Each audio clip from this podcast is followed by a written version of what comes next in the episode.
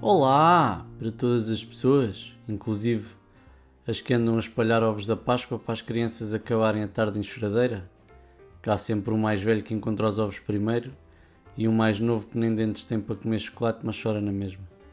Seja bem-vindo ou bem-vinda ao 14 episódio de Criatividade e Cenas Modernas, um podcast de bolso sobre marcas, comunicação e humor fraco. Falta-lhe aquela última compra para compor a mesa da Páscoa Lamento informar, mas já não vai a tempo. A Globo diz que entrega rápido, mas só se viver numa boa cidade. E como sabemos, estes dias passam-se em casas que pertencem aos idosos da família, em lugares remotos, sem rede nem fibra óptica. O que há, e se já não há, coma pão atrasado. Coisas sérias. As rendas estão cada vez mais caras, os bancos cada vez mais forretas e os portugueses cada vez mais tesos. Mas ao que parece, há uma luz ao fundo do túnel o Tinder. Pois é. O Tinder lançou uma subscrição de 450 euros por mês. Ouviu bem. Ao que consta, o Chief Product Officer diz que esta subscrição vai permitir aos utilizadores alavancarem exponencialmente o seu perfil, o que quer que isso signifique. E aparentemente também inclui um coach de namoro 24 horas por dia. Deve ser por causa da moda dos coaches agora. Não sei. Mas na minha opinião, nada disto interessa. A verdadeira vantagem é conseguir uma renda de 450 euros por mês com despesas incluídas. Só tem de arranjar 3 parceiros ou parceiras e intercalar 10 dias por mês em casa de cada um. Depois, e digo isto várias vezes nas minhas aulas de técnicas de negociação e venda, quanto melhor for a nossa retenção, menor vai ser o esforço comercial, neste caso, de angariar uma nova casa. No fundo, só tem de passar a olhar para o Tinder como um Fiverr da habitação, não é? Note também que é sempre bom manter potenciais habitações na calha para o caso de ficar sem uma no mês seguinte não ter que estar a sobrecarregar as outras. Um coach e três casas, onde quiser. Quanto não vale isto? Eu digo. 450 euros por mês. Entretanto, mudando de assunto, a Magnum apostou numa campanha com a Bárbara Bandeira e uh, eu imagino que a conversa deve ter sido mais ou menos assim. Então o que é que vamos fazer? É a primeira pergunta.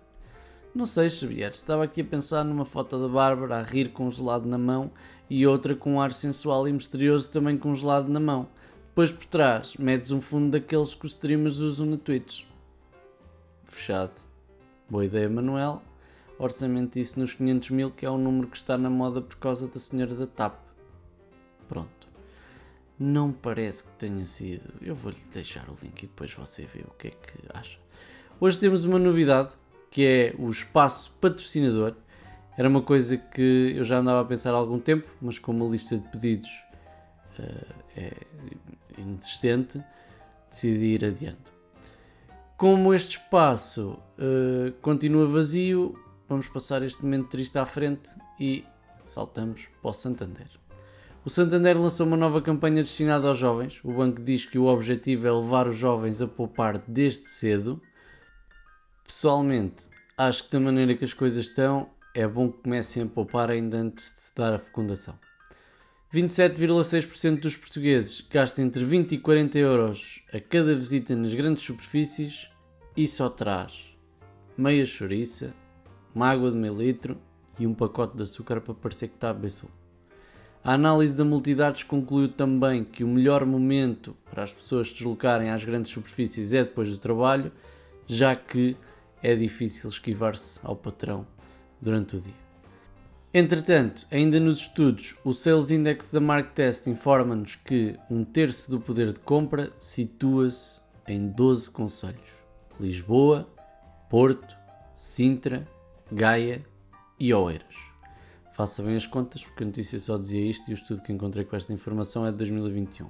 Depois há outros, por exemplo, um quarto do poder de compra está centrado em 7 conselhos, ou um quinto do poder de compra em 5 conselhos. Enfim, demasiado aborrecido para estar aqui a falar. O México tem César Milano, o encantador de cães, talvez já tenha visto um episódio disto na, na Cico Mulher, não é? Que dava? Eu não sei. Portugal tem Ricardo Villanova, o encantador de cabelos. O senhor é trucologista e, embora este possa remeter para uma senhora de meia idade com agulhas gigantes na mão, um gato e uma malha, uh, não tem nada a ver com isso. No fundo, é uma ciência que estuda o pelo. E este Ricardo, pelo visto, é famosito. Faça favor de comprar a Marketeer de março para ler o artigo que a gente ainda não chegou a essa parte. O Vinho Invisível da Ervideira marca a 14 edição e é possível que ninguém o tenha visto. Pronto. O chat GPT foi proibido em Itália porque deixaram fugir dados e não têm mecanismos de verificação menores. A multa pode chegar até aos 20 milhões de euros, o que para uma entidade sem fins lucrativos já é um bocadito. O WhatsApp já lhe permite falar com o WhatsApp e para que é que isto serve? Nada. Supostamente vai começar a receber notícias e não sei o que, como já acontece no Telegrama. Quem é que lê isso? Também ninguém. Para terminar, do que falam mais os influenciadores em Portugal? Prozis, Cristina Ferreira e Zara. Feito. Só coisas interessantes. Ainda bem que o nosso governo está saudável e não há motivos para nos preocuparmos com o povo. Enquanto houver proteína, reality shows e roupa da moda, a gente vai sobrevivendo. Estou a brincar. Nem sequer está relacionado, era só para acabar a reclamar de alguma coisa. Tá? Pronto. Não se esqueça de partilhar isto com os seus amigos e familiares. Se partilhar nas redes sociais e marcar uh, eu, envio-lhe uma amêndoa. Tá? É isso. Pronto. Até daqui a 15 dias. Aquele abraço.